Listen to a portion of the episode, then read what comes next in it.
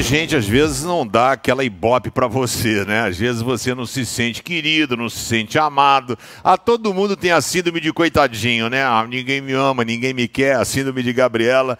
Mas eu quero dizer que você é um filho querido de Deus. Ah, os amigos podem estar aborrecidos contigo, sua mulher pode estar ah, te escangalhando aí, mas Paulo vai dizer: vocês são filhos queridos de Deus e por isso devem ser como ele. Que desafio, hein? Parada dura, eu buscar ser parecido com Deus, é, esse é o nosso desafio. Enquanto a gente viver aqui nessa finitude, nesse corpício aqui, nós vamos ser absolutamente limitados. E aí, Paulo dá a sugestão seguinte: qual é a tua régua?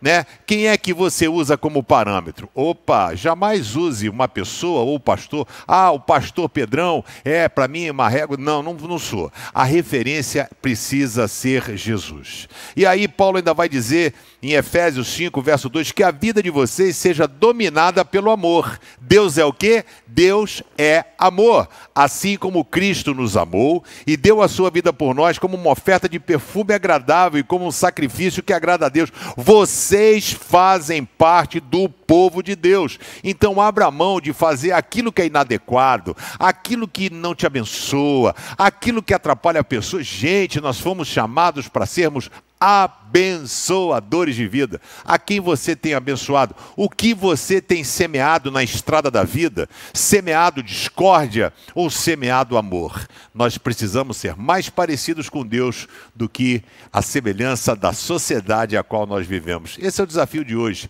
Faça a sua parte e busque aumentar a régua, ser parecido com Jesus. Valeu?